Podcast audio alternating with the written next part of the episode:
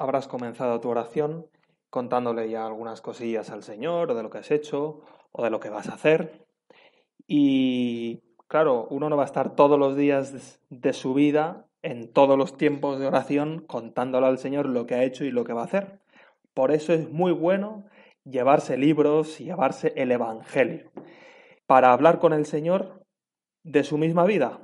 Y hoy quería que pensaras un poquillo y nos trasladamos en primer lugar con la imaginación, que ya es hacer oración poniéndonos al lado de Jesús, escuchando sus palabras, en las que nos cuenta que había una vez un pastor, un pastor que tenía sus ovejas, en concreto tenía 100 ovejas, contadas una a una, conocería a cada una por su nombre, pero en uno de esos momentos en los que lleva las ovejas de aquí para allá para que coman, para que beban ahí en el abrevadero, hace un pequeño recuento y le falta una, le falta una oveja. Ha contado 99. Quizá volvería a contar para asegurarse.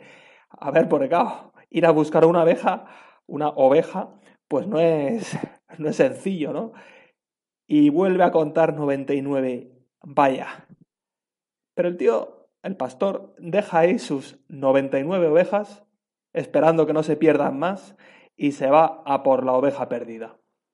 Es que Dios quiere que todos se salven. No abandona a nadie, no abandona a nadie.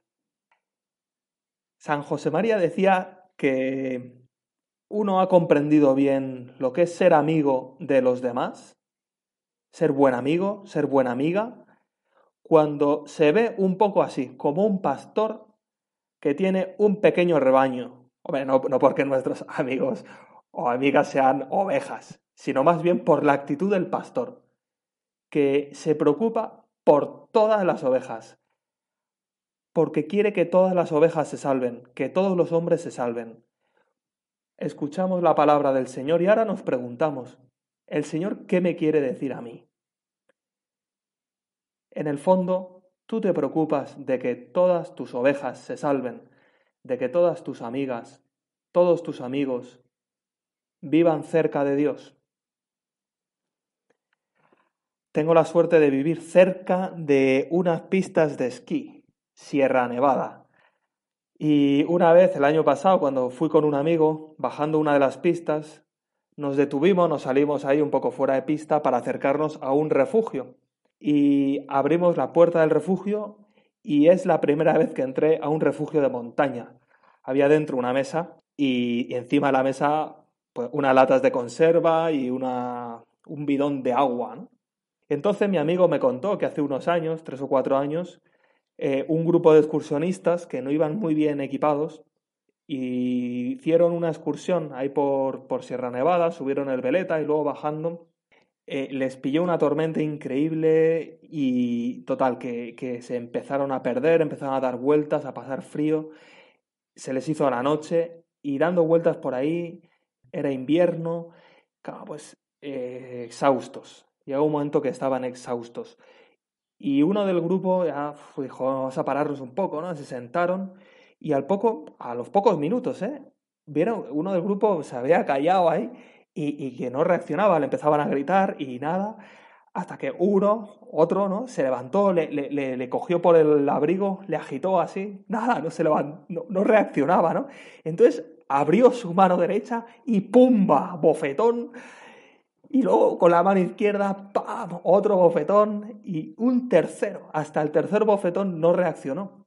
Entonces ya se pusieron en camino otra vez y llegaron al refugio donde en ese momento estábamos nosotros y se salvaron. tú puedes imaginar la alegría de ese tipo que acabaría con la cara hinchada, pero lo, agradecido, que estaría ¿no? a, a su amigo por darle esas tres bofetadas que le salvaron la vida.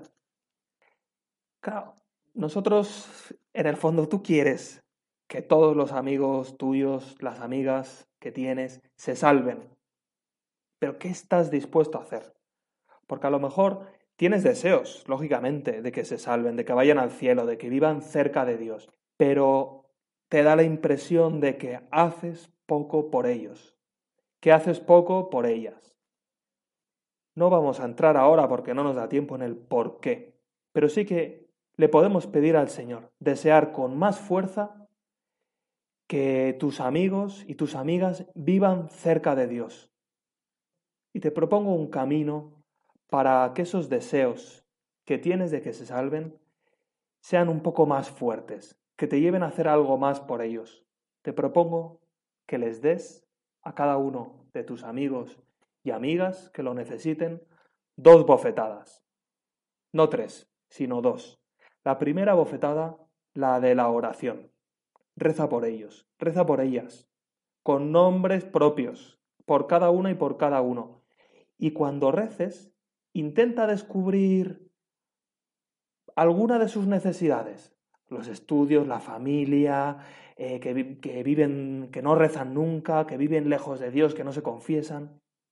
Y entonces descubrirás cómo les puedes ayudar. Y la segunda bofetada, la mortificación. Ofrece por tus amigas y amigos algo que a ti te cueste. Porque de ese modo también aprenderás a sacar fuerzas para salir de ti mismo y pensar en los demás. Porque a veces no es la falta de interés y la falta de deseos, sino la falta de fuerzas, la falta de decisión para despertar a nuestros amigos, para hablarles claro. De ese modo verás cómo eres muchísimo mejor amiga, muchísimo mejor amigo de tus amigos, de la gente que conoces, de la gente que quieres. Pues ánimo a por tus amigos, a bofetearles, con la oración tuya y con la mortificación. Que eso te hará ser muy buen amigo y muy buena amiga, pensando que son como esas ovejas a las que tienes que salir para acercar a Dios, porque Dios mismo te las ha confiado, no porque sean ovejas, sino porque quiere que todos se salven.